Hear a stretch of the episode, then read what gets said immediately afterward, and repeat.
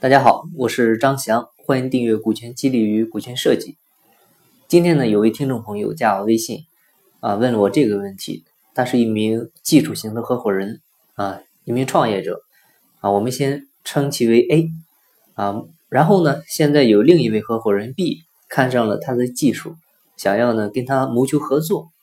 而且这位合伙人 B 呢，是一个全额出资人啊，不需要这位技术朋友 A 出一分钱进来。啊，只需要他技术入股。那在股权分配方面呢？啊，两个人是产生了不同的意见。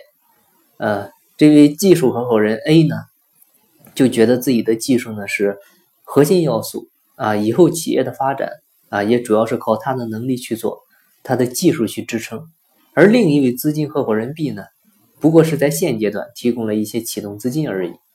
那这相比较啊，发展起来以后的企业估值来说呢？啊，简直是太少了，所以 A 觉得自己应该是占股份大头。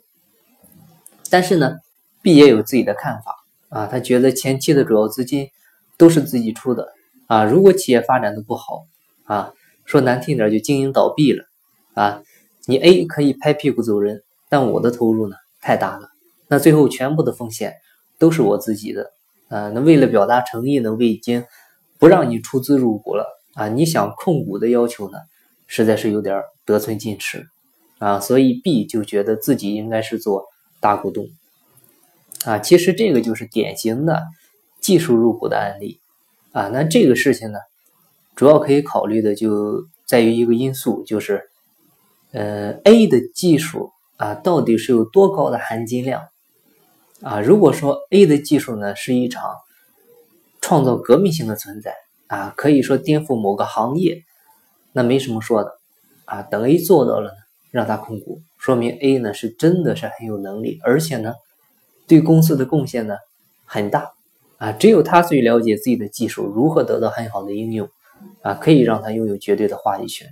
但是现实情况下呢，这种情况只能是小概率事件。那通常情况下，我们应该怎么操作呢？其实 A 呢可以去和 B 谈。啊，我们前前面讲了，这个股权是活的，不是死的啊，把它设计成动态调整的，不要静止不变的。前期呢，A 可以占小股啊，比如两个人商量下，那 A 先占十个点或者说二十个点啊，这些呢基本都能接受。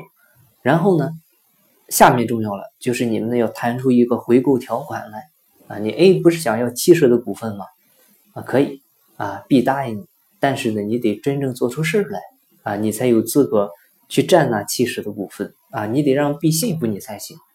所以呢，你们就可以约定，通过技术资源，年业绩增长每达到啊，或者说每增加一千万啊，或者一个亿，A 呢就可以在当年回购 B 十个点或者说五个点的股份啊。这些数值啊、条件啊，你都可以自己根据实际情况来定。其实这个方案呢非常的简单，原则就是。想要股权没关系，可以给你，但是呢，你得有能力，你得配得上你想要的股权。当然了，你可能会问，那 A 他要是要到了这个七十的股份之后呢，他不干活了怎么办？你可以想想，那个时候他会吗？他的股份呢是越来越多，公司越好，他会拿的越多。公司亏损了的话呢，他亏的也多，他为什么不好好干？再说了，刚才我们定的完成目标可以回购股份，那他完不成的，再让他退回来不就行了？啊，你刚开始小股东的时候动态的增加啊，合着你现在是大股东了，到你这儿，人家别的小股东比你能干，你又不愿意退股了，你这不就是专制吗？啊，说难听点就是流氓啊。但是这个方案呢，适合一般的技术人员啊，包括一些业务人员都可以参考这个模式，由小股东。增持股份，最终呢有机会变成大股东，或者呢变成更大的收益方啊。但是如果是很牛的技术人员或者说专业人员啊，你比如乔布斯这样的人才啊，你还是让他做大股东吧啊。所以这个事儿还是分怎么看了啊。好，我想讲到这儿呢，这位听众朋友应该心里已经有了答案了吧？那今天呢就为大家分享这些。如果您有股权激励、股权收益方面的困惑，或者问题呢？欢迎加我微信，咱们再深入沟通。